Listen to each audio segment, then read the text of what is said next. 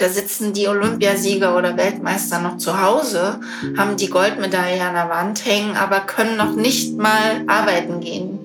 Oder Turnerinnen, die sich bei mir gemeldet haben, dann, die haben gesagt, ich kann das Messer abends nicht halten, um meinen Kindern eine Brotscheibe zu schmieren. Das ist, das ist schlimm. Hi, herzlich willkommen bei 1 bis 2, dem Podcast über Sexismus, sexuelle Übergriffe und sexuelle Gewalt gegen Kinder und Jugendliche. Ich bin Nadia Kailuli und in diesem Podcast geht es um persönliche Geschichten, um akute Missstände und um die Frage, was man tun kann, damit sich was ändert. Hier ist 1 bis 2, schön, dass du uns zuhörst.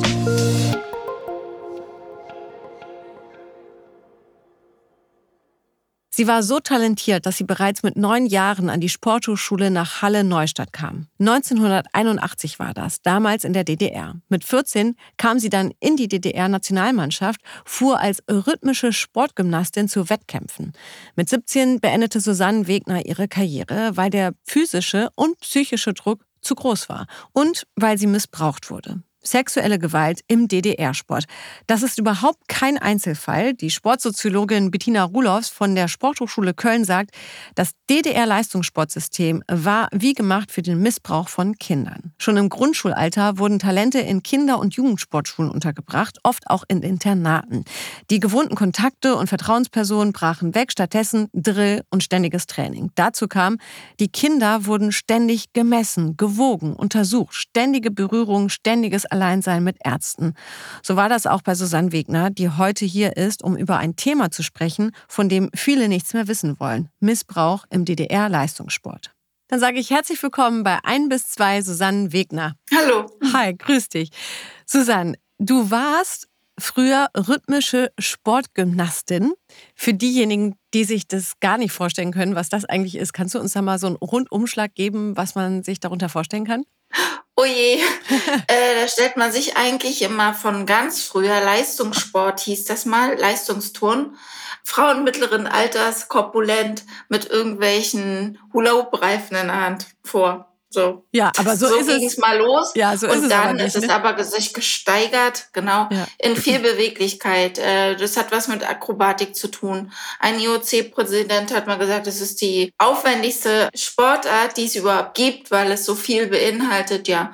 Und ich sage jetzt mal so, es endet darin, dass wir einen Reifen oder einen Ball hochwerfen, also mit Geräten auf einer Matte stehen, drei Rollen machen und den wieder auffangen und dann strahlen. So. Ja, aber das ist nun wirklich, ne, also ich habe mir das früher tatsächlich auch super gerne angeguckt, weil das ja wirklich, also Hochleistungssport ist und man sich immer gefragt hat, wow, wie schaffen die das, ne? Diese Rolle vorwärts, dann direkt hochspringen, den Ball wieder fangen, dann irgendwie hat man das Gefühl, bis in die Fingerspitzen und Fußspitzen ist da eine Körperspannung Deluxe und du hast ja wirklich diesen Sport profimäßig betrieben früher als Kind und Jugendliche, ne? Genau, ich habe mit neun Jahren angefangen. Das war so, also mit sieben Jahren angefangen. Mit neun Jahren sind wir dann alle auf die Sportschule gekommen, KJS, Kinder- und Jugendsportschule.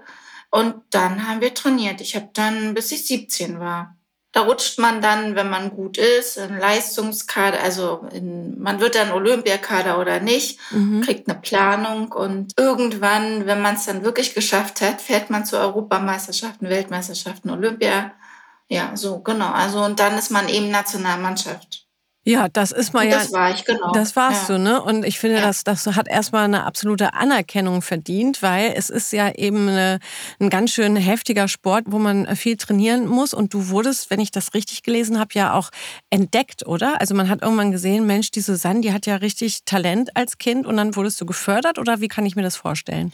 Dahin gekommen bin ich ganz einfach, ganz simpel. Meine Sportlehrerin in der Schule, die war eine Patientin meiner Mutter, die war Allgemeinmedizinerin und die hat gesagt, Mensch, ihre Tochter habe ich gesehen, die sieht ja eigentlich ganz fit aus oder würde sich machen, kann die zu uns kommen? So bin ich dann in diesen Bereich gekommen, damals in der DDR. Mhm. Und ja, und dann muss man sich durchkämpfen. Ja, Mhm. also man muss Voraussetzungen haben, man muss alles schaffen.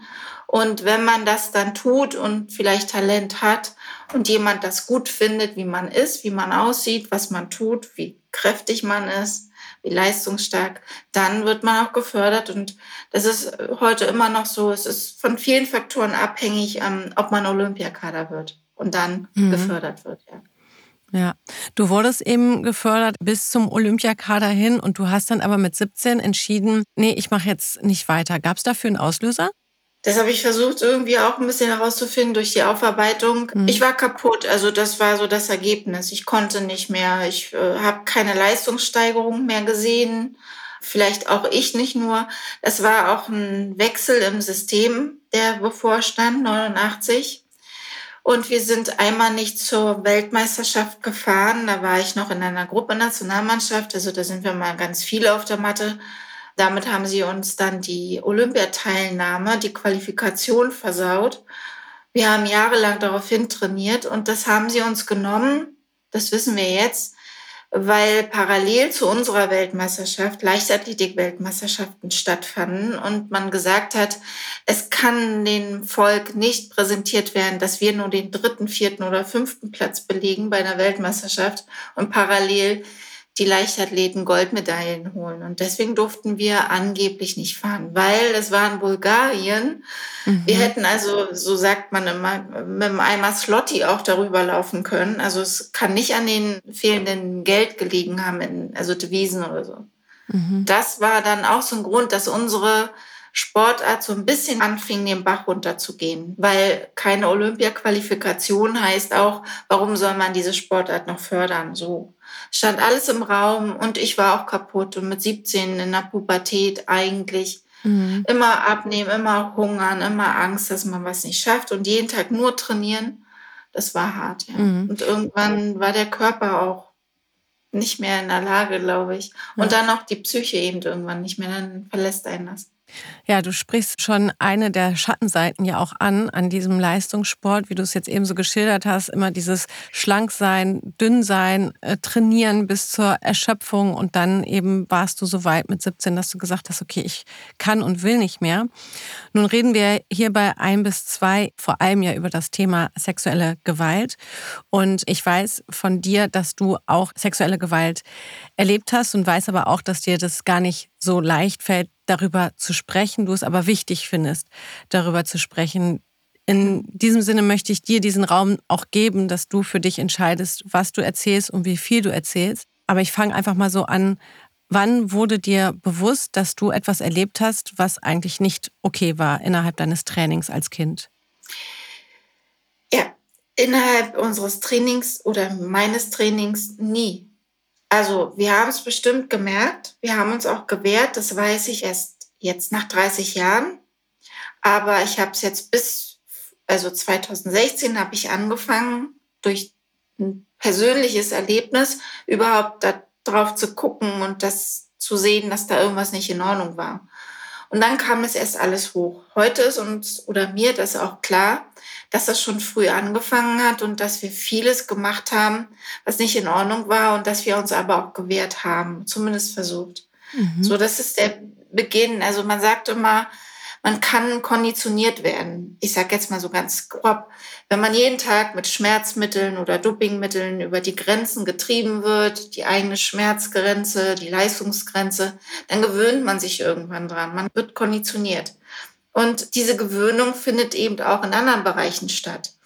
Psychische, sexualisierte äh, Gewalt, physische Gewalt, alles in allen Bereichen, es gehört alles zusammen. Mhm. Und dass wir Missbrauch erfahren haben, das wissen wir. Das wussten wir bestimmt auch damals schon, aber wir konnten es nicht ausdrücken. Wir haben uns nicht getraut. Und wenn wir es gemacht haben, dann kam es nicht dazu, dass jemand da eingegriffen hat mhm. oder uns gesagt hat, gut, dass ihr das sagt. Wir machen was dagegen, das geht gar nicht. Also so, wir haben irgendwann aufgehört, darüber zu reden. Aber es war schlimm, ja. Und es, ich weiß aus jetzt, nachdem ich mich mit 20 damaligen Gymnasten wieder zusammengeschlossen habe, ab 2016, dass sogar andere Sportarten uns versucht haben zu helfen. Also wir waren im Trainingslager. Wir haben immer allen auch zugucken können. Die Hallen waren offen. Viele saßen bei uns, haben geguckt und die Boxer waren oft auch bei uns mit dann oben. Also es gab immer Leichtathleten und Boxer waren viel da, genau. Und die haben dann uns abends ins Internat, also da, wo wir geschlafen haben, aus der Turnhalle wieder begleitet. Das ist ein Fakt. also den wir heute ganz anders bewerten. Das heißt, die haben gesehen, uns geht es nicht gut. Wir brauchen Hilfe, wir brauchen Schutz, wir brauchen jemand, der an unserer Seite ist. Hm. Und das ist schlimm. Also da kommen mir jetzt auch die Tränen. Also damals haben wir das nicht gemerkt. Genau, dieses dann als, klar, als Kind, das ist ja immer dieser Machtmissbrauch ja auch, der da dann drin steckt. Mhm. Ne? So ein Kind ist darauf getrimmt, Leistung zu erbringen. Das ist der Sport. Jeder sagt, ach, du wirst besser, du wirst schlechter, du musst wieder mehr machen, dies, das. Dann ist da der Trainer, da sind da die Vereinsärzte. Und so ein Kind ist verängstigt. Und heute als erwachsene Frau realisierst du, nee, Moment mal, das war nicht okay. Und keiner war da, der uns hätte beschützen können. Was würdest du sagen zum Beispiel, was war so ein absoluter schutzloser Raum für dich als junges Mädchen beim Training? Wo warst du wirklich ja ausgeliefert, ohne Schutz? Also im Grunde um den ganzen Tag weil niemand da war. Das habe ich auch schon mal auf, einer, auf einem Hearing gesagt. Da saß der DOSB, weiß ich noch, im Publikum und haben die mich gefragt, wie können wir diese Sportschule, wie finden Sie das, übertragen ins Heute? Ich habe gesagt, um Gottes Willen, das ist ein, wie ein gläserner Turm, wie ein Gebilde, wo keiner von außen reingucken kann und von, von innen nichts nach außen dringt. Das heißt, in allen Räumen, Gebieten, also Orten, wo man allein ist, mit entweder einem Trainer oder einem Arzt oder einem Physiotherapeuten oder Lehrer, kann alles passieren. Und das hatten wir den ganzen Tag. Und die wussten, keiner von euch wird was den Eltern sagen oder weißt du im Nachhinein, dass doch die ein oder andere sich getraut hat, zu Hause zu sagen, Mama, ich musste da alleine zum Arzt und mich ausziehen? Nein, wir haben das versucht zu analysieren, niemand von uns. Also zumindest hat es keiner zugegeben. Aber wenn das gewesen wäre, dann hätten wir das ja damals irgendwie auch A, untereinander vielleicht gesagt oder es wäre irgendwie zum Tragen gekommen. Aber auch die Trainer, die ich versucht habe, noch jetzt zu kontaktieren, haben auch nichts davon gesagt. Aber das ist nicht der Fakt. Also die könnten das auch verdrängen. Mhm. Das ist nicht so, dass heute noch jemand ehrlich ist zu uns. Das haben wir alles versucht. Aber ich weiß, dass wir gar nicht auf die Idee gekommen wären oder so. Also wir haben allen vertraut, die um uns sind. Und wir haben einfach nicht gewusst, was ist eigentlich nicht in Ordnung. Wann darf man was sagen? Wo sind die Grenzen? Das ist das Schlimme. Das sage ich heute auch immer wieder, egal wo ich bin. Kinder müssen lernen, was Schutz ist, was ihr eigener körperlicher Schutz ist. Man muss definieren nach außen immer wieder in Schulen, in äh, Kindergärten, in Sportstätten, was ist Gewalt und was ist der eigene Schutz? Ähm, wo darf ich Nein sagen? Wo muss ich Nein sagen? Also das, das muss einfach definiert werden, aber dann so transparent gemacht werden für Kinder, dass sie das frühzeitig lernen. Das kann man nicht erst da mit 18 oder so. Mhm. Wenn jemand das vorher nicht gelernt hat, ist das unglaublich schwer. Hm. Ist es das, was dich heute auch so am meisten beschäftigt, dass man dich nie aufgeklärt hat, was ein Arzt eigentlich machen darf und was nicht beim Training? Ja, auf jeden Fall. Ich weiß, ich habe dann Briefe gefunden, dann in der Aufarbeitung, die genau das gezeigt haben, dass ich jemand war, der gesagt hat, ey, wir dürfen uns das nicht gefallen lassen. Wir müssen da was tun. Ich habe mich dann auch erinnert, jetzt nach 30 Jahren, dass ich mal mit einer, die unsere Sprecherin war für die Trainer, also so Gemeinschaft und jemand ist, ist dann Sportlersprecher sozusagen, dass ich der auf so einem Gang mal gesagt habe, wir müssen was machen. Du musst als Sprecherin zu den Trainern gehen, so geht es nicht mehr. Wie das dann geendet ist, weiß ich alles nicht mehr. Aber ich weiß, wir haben es versucht. Aber wir haben es im Grunde genommen nicht gewusst und keiner hat uns zugehört und dann hört man irgendwann auf. Mhm. Und das haben wir auch analysiert. Wir haben aufgehört. Es hat eine Freundin von mir dann auch im Film gesagt, wenn wir hingegangen sind und gesagt haben, wir wollen aber nicht im dünnen T-Shirt oder so stehen oder nur in Unterhose, dann wurde gesagt, meine Güte, habt euch nicht so. Und das ist dann ein Moment, wo man aufhört, Vertrauen zu haben und an Angst hat, dass es einem ja es bringt nichts. Wir mussten ja eh nur funktionieren die ganze Zeit, genau. Also nur Leistungen bringen, alles machen und nur Vertrauen haben, da war niemand anderes. Das ist, finde ich aber gerade so spannend, dass du das so sagst. Ne? Selbst wenn einem Kind dann damals eben so aufgefallen ist und gesagt hat, Moment, ich möchte hier aber nicht nur in Unterhose stehen, um mhm. untersucht oder gemessen zu werden, dass dann da eben wieder diese Machtperson steht und einem vermitteln, wieso, das ist hier alles ganz normal. Und das schüchtert ja dann wiederum ein, mhm. weil man sich schon mal einmal den Schritt getraut hat, gemerkt hat, nee, das, ich fühle mich damit nicht wohl. Und dann kommt natürlich dann der Arzt oder der ja. Trainer, der sagt, doch, doch, ist so. Und dann wird man halt irgendwie mundtot gemacht. Ne? Das ist das, was ich vorhin meinte. Man wird konditioniert. Also mhm. das ist ja nur ein Begriff. Ne? Ja. Aber wir wurden im Training von, ich sag jetzt mal, eine Trainerin hatte lange spitze Fingernägel und dann hat sie im Balletttraining oder so ein irgendwohin, äh, streng dich da an, mach den Arm gerade. Das tut weh. So, dann mussten wir immer auf die Waage. Entweder standen Aushilfstrainer hatten wir mal vom Ballett oder unsere Trainer sowieso immer und wir standen da eigentlich wie Nacken drauf. Und das jeden Tag. Morgens, manchmal mittags, auch abends. Das sind Momente. Dann haben wir im Trainingslager auch, das werde ich auch nie vergessen, wir mussten Wechselduschen machen zur Abhärtung, Kneipduschen, ach was weiß ich. Dann wurden wir von unseren Trainern mit einem Schlauch abgespritzt kalt, heiß im Wechsel, Arme, Beine hoch, runter, Nacken standen wir da. Eine Viertelstunde vorher waren wir aber auch noch auf der Waage und mussten 100 Gramm zu viel ertragen, dass das eingetragen wurde und wussten, was das für Konsequenzen hat. Danach mussten wir uns anziehen und laufen am Meer oder so. Sind dann barfuß in kleine Fischgeräten oder so reingetreten. Das tat weh. Dann haben wir gesehen, wie die Skispringer auch gerade baden mussten und sich ausgezogen haben und nackend da rein.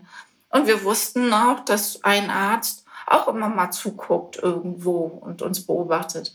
Und das zieht sich den ganzen Tag in alle Bereiche. Und das meine ich mit Konditionieren. Mhm. Das ist halt dieses System bereitgestellt. Wir waren abgeschottet und keiner war da. Es haben bestimmt viele gesehen und gemerkt, aber keiner hat was gesagt. Und damit das haben wir wahrscheinlich dann irgendwann auch daraus gezogen. Dann hört man auf, drüber nachzudenken. Man macht nur noch. Aber es tut weh und es ist schlimm. Und ich weiß, dass die zwei, drei Jahrgänge vor uns auch erzählt haben, dass wir dann abends im Zimmer saßen und uns festgehalten haben und gehofft haben, dass man nicht selber zum Arzt muss. Und dass wir immer nicht wussten, wer und auch nicht wussten, was passiert ist, wenn derjenige wiederkam. Und das ist schlimm. Ich habe ja eingangs gesagt, ne, Susanne, dass ich mir das so gerne angeguckt habe, diesen Sport, ne? Und so beeindruckt war von dem, was diese jungen Mädchen da leisten auf der Matte, ne? Bei den Events dann, bei den Sportevents. Jetzt schilderst du mir das und es läuft mir irgendwie kalt den Rücken runter, weil ich jetzt so den Backstage-Bereich davon kennenlerne, gerade durch deine Schilderung, die ich sehr schlimm finde. Und ich mir denke, kannst du dir diesen Sport überhaupt noch anschauen? Nein. Natürlich ist das schön. Und wenn ich Musik höre, es geht den anderen auch so, wir tanzen dann. Also wir haben es immer im Kopf und wir haben es immer in uns. Das wird uns nie verlassen. Wenn ich einen Kochlöffel in die Hand nehme, dann jongliere ich den manchmal oder so und denke dann, oh Gott, es war schön, es sind schöne Sachen, es hat uns Spaß gemacht und wir können das auch noch. Ich habe mal, mein Sohn ist jetzt 17, aber als er kleiner war, zum Kung Fu gebracht, dann habe ich es auch gemacht. Der fand das unglaublich, was ich da konnte. Okay, dann habe ich mal den Ball über die Arme rollen lassen, nur so irgendwie am Strand oder so. Dann sehe ich den irgendwann beim Handball stehen und er macht das auch. Ich dachte, das habe ich ihm noch gar nicht beigebracht. Aber das ist so, ja, wir, wir machen das den ganzen Tag anscheinend immer noch irgendwie. Wir lieben das bis heute. Das ist mhm. etwas ganz Besonderes es ist schön. Ja. Aber das, was wir erlebt haben dazu, ist schlimm, ja. Ja, und das ist so, das ist so bitter, ne? Das ist ja auch ein Talent, was man da hat, ne? Ja. Dass man ja körperlich eben diese sportliche Begabung hat und auch so diesen Ehrgeiz dann auch hat und die Freude ja. dabei hat, da so zu trainieren und dann sitzen da im Hintergrund Ärzte und Trainer und eben Erwachsene, die ja eigentlich in der Verantwortung stehen, dass es euch dann dabei gut geht, die euch im Wortsinn auf verschiedensten Ebenen dann missbraucht haben, sowohl psychisch psychisch als auch körperlich. Und dir war ja dann auch wichtig, dein Schweigen zu brechen. Ne? Du hast dann irgendwann für dich entschieden, okay, Moment mal, das ist zwar als alles ewig her, aber das können wir dennoch nicht so stehen lassen. Warum war dir das so wichtig, diese DDR-Leistungssportszene aufzuarbeiten, was euch da passiert ist? Ich habe das durch ein privates Erlebnis überhaupt erst hochholen können. Also das, was ich jetzt weiß aus der ganzen Aufarbeitung, ist, dass wenn man traumatisiert ist, also solche schlimmen Erlebnisse hatte als Kind, kann es sein, dass das Gehirn das abspaltet. So, das ist diese psychologische Begriff dafür.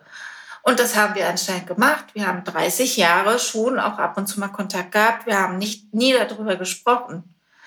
Das kam jetzt erst durch mein Ereignis und weil ich dann alle zusammengetrommelt habe, weil ich nicht wusste, was mit mir los ist. Ich bin zur Polizei gegangen, weil ich dachte, ich werde gestalkt. War ich vielleicht auch, aber irgendwie habe ich gedacht, ich muss einen Tag X setzen und der Polizist hat zu mir gesagt, mit Ihnen ist was nicht in Ordnung, merken Sie das gar nicht. Und ich so, hä, bitte, ich bin nur aufgeregt, weil ich hier sitze. Und das war der Moment, wo ich angefangen habe, irgendwie zu überlegen und gemerkt habe, da ist was in meiner Vergangenheit, weil der, der mich, wo ich dachte, dass er mich stalkt, der hatte eine Ähnlichkeit mit dem Arzt, der dann der Auslöser war, auch für alles, was wir hochgeholt haben an sexualisierter Gewalt, also an Missbrauch. Und mhm. hätte ich dieses Erlebnis nicht gehabt, wäre das wahrscheinlich gar nicht dazu gekommen, dass wir das alles hochholen dass wir jetzt wissen, dass wir auch in Zwangsdoping gefallen sind. Okay, aber wir haben gelernt, dass dieses System alles beinhaltet hat. Und das ist so schlimm. Und wir haben eine Dopingentschädigung also bekommen staatlich, die anerkannt wurden. Das waren aber nicht viele. Und ich wusste, wenn ich mehr mit nach außen arbeite, journalistisch, dann kann ich vielleicht die erreichen, die es auch nicht wissen zu Hause, was eigentlich mit ihnen passiert ist. Und deswegen habe ich das mhm. dann auch erstmal als Triebfeder genommen und wollte, dass alle sehen und dass es auch ein Herausgibt da. Also, dass wir eigentlich tolle, starke Menschen sind. Sonst wären wir nie da reingenommen worden. Also Talent, Kraft, Energie, alles. Liebe zum Sport. Und dass wir aber nichts dafür können, das wollte ich irgendwie zeigen. Mhm. Dass wir nichts dafür können, wenn irgendwas schiefgelaufen ist. Und davon gibt es viele. Und das habe ich durch die Aufarbeitung dann auch kennengelernt. Mhm. Aus allen Berichten, aus allen, die damit arbeiten, Journalisten und Dopingopferhilfestelle und auch Schwerin, dass es so viele gibt, die zu Hause sitzen, alkoholabhängig sind, depressiv sind, Störungen haben, traurig sind, ihren Job verloren haben oder gar keine Ausbildung machen konnten, keine vernünftigen Beziehungen haben. Also das ganze Programm. Und das ist so gemein, das ist hart. Und das, was ich dann immer am Ende sage, ist, wenn man das mal zusammenfasst, da sitzen die Olympiasieger oder Weltmeister noch zu Hause, haben die Goldmedaille an der Wand hängen, aber können noch nicht mal arbeiten gehen. Oder auch bei Turnerinnen, die sich bei mir gemeldet haben, dann, die haben gesagt, ich kann das Messer abends nicht halten, um meinen Kindern eine Brotscheibe zu schneiden. Das ist, das ist schlimm. Und deswegen hat mich das dann die ganze Zeit auch gesagt, okay, ich kann das, ich mache das gerne, es hilft und deswegen mache ich das, ja. Mhm. Und dann kam die sexualisierte Gewalt dazu. Und das ist nochmal ganz schlimm. Dieser Zusammenhang, das wollten wir eigentlich auch mit in die Entschädigung, in das Gesetz mit reinbringen, weil nicht nur allein die Dopingvergabe, hat uns so dazu gemacht. Das kann man ja gar nicht mehr auseinanderhalten. Ja, ich würde gerne einmal, bevor wir jetzt viele ZuhörerInnen haben, die sich fragen, hä, Zwangsdoping, wie, was, wie, was, was ist da passiert? Kannst du uns einmal kurz erklären, wie dieses Zwangsdoping aussah, damit man besser verstehen kann, was ihr mhm. da ähm, erlebt habt? Wir wurden vom Staat verordnet über das ZK, also Zentralkomitee, dann in den Sport hinein, das ist alles eine Vermischung, wurden also zwangsgedopt. Es gab einen Plan dafür, ein Vorgehen. Das heißt, alle, die auf der, ich sage jetzt mal da konkret auf der Sportschule waren, meistens, also oft auch schon vorher, sind gedopt worden, unwissentlich. Wir haben das gekriegt in Tabletten, in äh, Flüssigkeiten, versteckt als, das ist gut für die Zähne, das ist gut als Vitamin, ähm, das hilft dir, sonst irgendwas. Also es stand in Eimern irgendwo rum, es wurde in irgendwas gemischt und wir haben es zu trinken, zu essen und als Tabletten bekommen. Und das wussten wir nicht. Wir wurden nicht aufgeklärt. Mhm. Wir haben es genommen, weil das ist das, was vorher auch war, weil wir Vertrauen hatten und wenn jemand zu einem sagt, es tut dir gut und es ist nur für deine Gesundheit, dann nimmt man das. Dann vertraut man. Aber das ja. war flächendeckend in der ganzen Sportwelt. Welt sozusagen. Alle, die Leistungssport gemacht haben. Irre. Deswegen heißt es Zwangsdoping. Ja. Es wurde verordnet. Gibt es auch Belege für. In Protokollen, Sitzungen. Ich habe das auch mir alles schon angeguckt. Mhm. Es ist schlimm, ja. Wie war das aber, als du dich dazu entschieden hast, dein Schweigen zu brechen, an die Öffentlichkeit damit zu gehen? Also jetzt nicht nur an die breite Öffentlichkeit, sondern überhaupt innerhalb deiner Kontakte, die du noch hattest zu ehemaligen Mitschülerinnen, die da trainiert mhm. haben und so. Konntet ihr die Täter konfrontieren? Hat das jemals stattgefunden? Ich habe alles versucht. Wir haben alle Trainer aufgelistet. Ich habe Kontakt versucht zu finden, habe das auch geschafft. Es gab nur eine einzige Trainerin, die mit uns geredet hat und die dann auch bereit war, sogar erstmal einen Artikel mit uns zu machen, also mit mir, mit äh, Zeit Online, mit Oliver Fritsch. Und dann, der war sehr groß und sehr gut.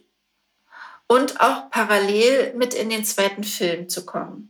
Und das war eine enorm harte Arbeit. Und die hat danach ganz viele böse Briefe, Anrufe, Schreiben bekommen, was sie für ein Mensch ist. Also die wurde richtig niedergemacht. Von wem? Von ehemaligen Kolleginnen und Kollegen aus dem Verein? Ja. Oder? Ja. Und andere, die hauptamtlich auch für uns zuständig waren, Cheftrainer zum Beispiel, die haben es geleugnet bis sonst wo. Ich war dann beim DTB, Deutschen Turnerbund, und habe das mal besprechen wollen, weil die heute noch in Amt und Würde sind, obwohl sie damals Verantwortung für uns hatten und das ja irgendwie gewusst haben müssen, was auch immer. Aber uns ging es nicht gut. Und das geht so nicht. Und das ist ganz schwierig, auch um heute daran zu kommen. Und es gibt immer noch Trainer, die immer noch als Trainer arbeiten. Und was macht das mit dir? Also, es ist schlimm für uns. Wir können es nicht verstehen. Uns tun auch die leid, die da jetzt vielleicht das Gleiche erfahren. Also, wenn Menschen, die, ich sag jetzt mal, krank sind, psychisch gestört, das muss ja so sein. Sonst tut man sowas nicht. Also, die hat uns angebrüllt. Es ist eine Trainerin, du fette Kuh oder deine Hose muss doch schon kaputt sein mit deinen dicken Schenkeln oder äh, was sieht dir heute schön schlecht aus? Da hatten wir alle einen Magen-Darm-Infekt. Also so, wenn solche Menschen sind doch nicht normal, die kann man auch nicht auf auf Kinder loslassen. Also ich glaube, dass ganz viele jetzt gerade schon so ein bisschen stocken und das tue ich gerade auch, weil wir haben ja hier bei ein bis zwei schon natürlich sehr oft mit Menschen gesprochen, die eben versuchen, ihren Missbrauch aufzuarbeiten, die ihre Täter gar nicht konfrontieren können, weil sie zum Beispiel schon verstorben sind oder es verjährt ist oder eben die Trainer nicht mehr im Amt sind, zum Beispiel Trainer, Ärzte, die Täter sozusagen. Jetzt schilderst du uns hier gerade, dass ihr, also mehrere, die betroffen waren, immer noch wissen, dass es da Menschen gibt, die euch damals missbraucht haben, in welcher Form auch immer, psychisch, sexuell, Gewalt, alles, die aber immer noch hier und da im Amt sind. Das kann man nicht verstehen, wie das sein kann. Wie kann es denn sein? Wir wissen es nicht. Das ist genau der Punkt. Weil euch die Beweise fehlen oder? Es interessiert niemanden. Ich bin zu vielen gegangen. Ich habe in die Politik geschrieben. Ich habe Briefe geschrieben. Ich habe E-Mails geschrieben. Also es interessiert niemanden. Alle sagen ja, ja, wir kümmern uns oder ach Mensch, damit haben wir nichts zu tun. Es will niemand hören. Ich bin wirklich empört, weil ich meine, wenn man sich überlegt, wie viele Sportvereine, Turnvereine wir in mhm. Deutschland haben, ja, das ist ja das Hobby, sollte es ja auch vor allem sein, für Kinder und Jugendliche in die Bewegung zu kommen, in den Sport zu kommen. Ob da jetzt daraus der große Leistungssport wird oder nicht, ist nun eine andere Frage. Aber gerade dadurch, dass es eben Menschen gibt, die sexuelle Gewalt, psychische Gewalt im Sport, im Leistungssport erlebt haben, ist es doch umso wichtiger, sich dahingehend zu öffnen in den Strukturen, damit man weiß, was was man besser machen kann, weil wir wissen ja, du weißt das, ich weiß das, viele andere wissen das. Jetzt gerade findet gerade in Turnvereinen, Sportvereinen ja immer noch Missbrauch statt. Wir kennen mhm. die Opfer, die dann irgendwann sprechen. Und ich frage mich gerade, wie kann man sich denn so querstellen, wenn jemand wie du, und du hast ja auch gesagt, so leicht ist es nicht für dich, weil sich dich und andere das ja auch immer noch belastet.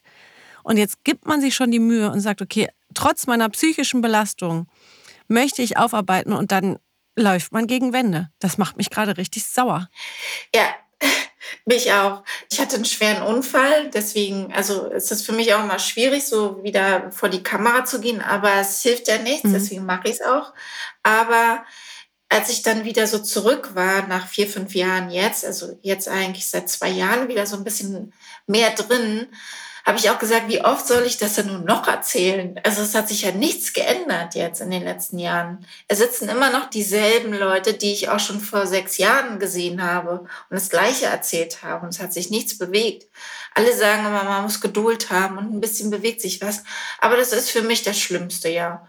Also es ist nicht das zu erzählen. Und klar, wenn mir dann mal die Tränen in die Augen steigen, das ist normal. Also nach meinem Unfall sowieso. Mhm. Aber schlimmer ist dieses, dass sich alle wegdrehen, dass es niemand hören will und dass es politisch, gesellschaftlich wirklich wie eine Mauer ist. Also, dass dieses Thema so, so unantastbar ist irgendwie, dass sich nichts bewegt und das ist ganz schwer zu ertragen. Also, das finde ich am schlimmsten.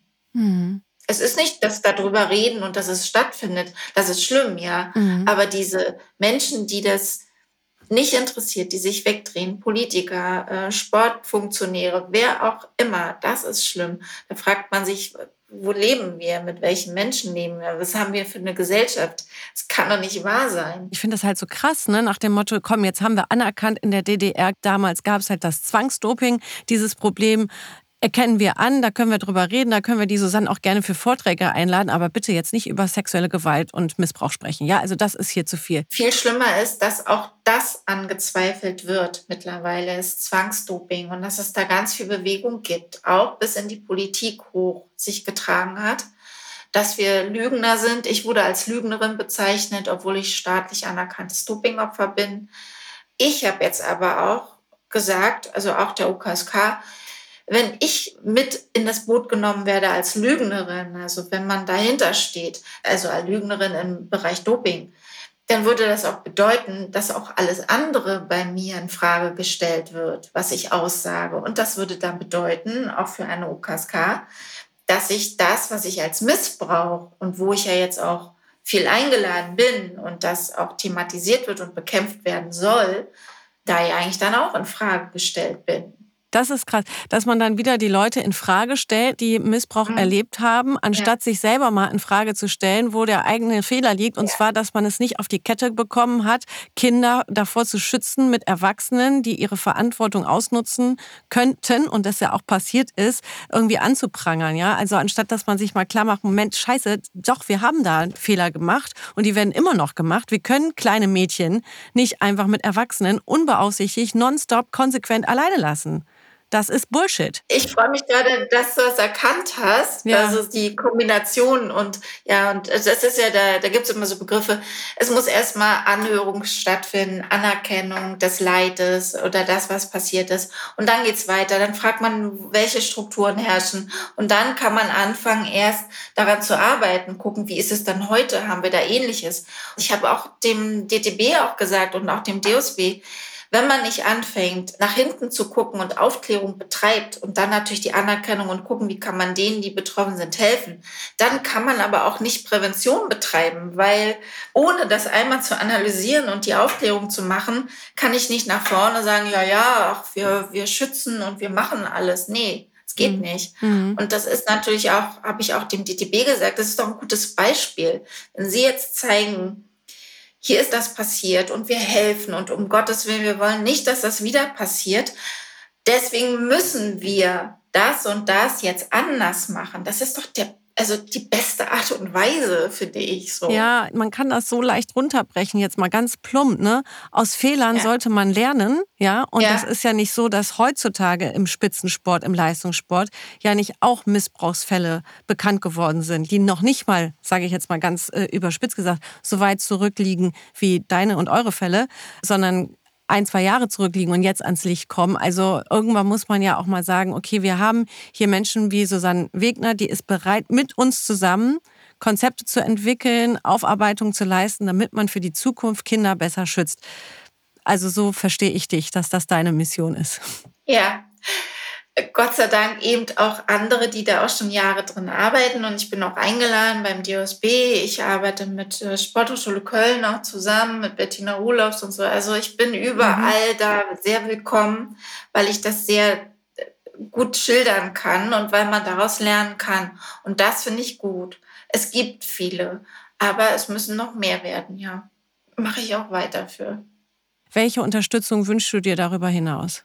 Dass die, die eigentlich noch in Verantwortung liegen, und das ist der DTB zum Beispiel, und der DTB ist ja untergeordnet unter dem DOSB, dass es da einmal, das habe ich auch dem DTB gesagt, es, wir wünschen uns eine nach außen transparente Anerkennung des Leides. Also, dass sie es einmal aussprechen, dass es schlimm ist, dass was passiert ist. Also es wirklich einmal aussprechen und dass es, ich habe damals gesagt, verschriftlicht wird, auch entweder in einem Artikel oder in einer Pressekonferenz oder sonst was. Aber dass es wirklich offiziell mal gesagt wird, ausgesprochen wird. Wie lange glaubst du, bist du von deiner Kraft, nicht, dass ich dich jetzt als schwach einstufe, überhaupt nicht, aber es ist ja ein sehr kraftraubender Prozess auch für dich.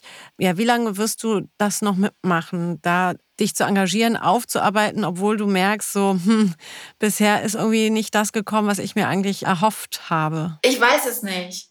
Ich habe hm. auch ab und zu mal dann, also gerade jetzt, wo ich wieder drin bin seit zwei Jahren, ne?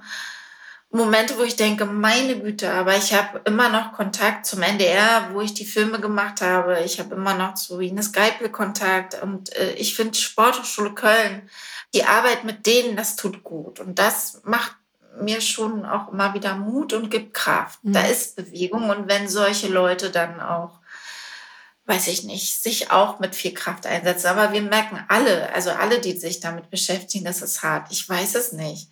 Aber aufhören kann ich nicht. Also dazu bin ich wahrscheinlich zu sehr Sportler. Gibt es bei uns nicht. Ja. Ich kann mich nicht ausruhen und hinsetzen. Nein weitermachen. Weitermachen. Das finde ich tatsächlich gut. Und ich finde es super, dass du so offen mit uns darüber gesprochen hast, auch so transparent darüber gesprochen hast. Und das heißt, wir werden dich wahrscheinlich dann einfach nochmal einladen mit der Hoffnung, ja, dass du irgendwann mal bei uns als Gast bist und sagst, ah, jetzt haben wir endlich mal was erreicht und das erzähle ich euch heute mal. Oh ja, bitte. Also das habe ich damals schon so gerne gemacht, als wir es geschafft haben, das Gesetz zu verlängern für die Anträge, für die Entschädigung. Das waren nur 10.500 Euro, ja. Und da haben sich, mhm. glaube ich, 1.500 nur gemeldet, aber immerhin. Und oh, natürlich. Also, und es gibt so viele, die sich bedankt haben, mit denen wir zusammen, also in meiner Sportart gearbeitet haben, denen es jetzt besser geht, mhm. weil wir das gemacht haben. Das ist hart, das tut weh, das sage ich ja auch. Aber denen geht es jetzt besser. Susanne Wegener, ich danke dir sehr, dass du heute bei uns bei 1 bis 2 warst. Vielen Dank und alles Gute. Dankeschön. Also ich glaube, ich habe in dem Gespräch mit Susanne meinen Standpunkt sehr klar gemacht, dass ich das erschreckend finde, dass Menschen, die selber Missbrauch eben erlebt haben, auf verschiedensten Ebenen, sich so engagieren und dann aber irgendwie nicht genügend Unterstützung bekommen. Das finde ich irgendwie immer noch echt, wo ich mir denke, Leute, nimmt es an, setzt euch damit auseinander und verändert eure Strukturen. Ganz wichtig. Und ein Punkt, der ist mir ein bisschen untergegangen, aber den möchte ich ganz gerne hier nochmal festhalten. Wer Missbrauch erlebt hat, egal in welcher Form, ja, bei dem kann es eben sein, dass das, was in der Kindheit passiert ist, später im Erwachsenenleben dazu führt, dass man Depressionen bekommt, nicht in der Lage ist, vielleicht eine vernünftige Beziehung zu führen, im Job irgendwie nicht so performen kann, wie man eigentlich will und so weiter, weil man sich andauernd immer mal wieder daran zurückerinnert, scheiße, da war ich schutzlos, jemandem ausgeliefert, der mir wehgetan hat. Und das kann eben auch dein Leben prägen als erwachsener Mensch. Das hatte sie ja eben angesprochen. Umso wichtiger ist es dann eben aufzuarbeiten. Und wenn ihr euch jetzt jetzt fragt, über welche Filme hat Susanne denn hier die ganze Zeit gesprochen, die verlinken wir euch in den Show Notes. An dieser Stelle möchte ich mich auch ganz herzlich mal bei euch bedanken, dass ihr uns so treu zuhört und dass ihr auch bei schwierigen Themen dranbleibt. Wenn ihr wollt, dann folgt uns doch gerne, abonniert unseren Kanal und wenn ihr uns persönlich einmal schreiben wollt, dann könnt ihr das natürlich sehr gerne tun.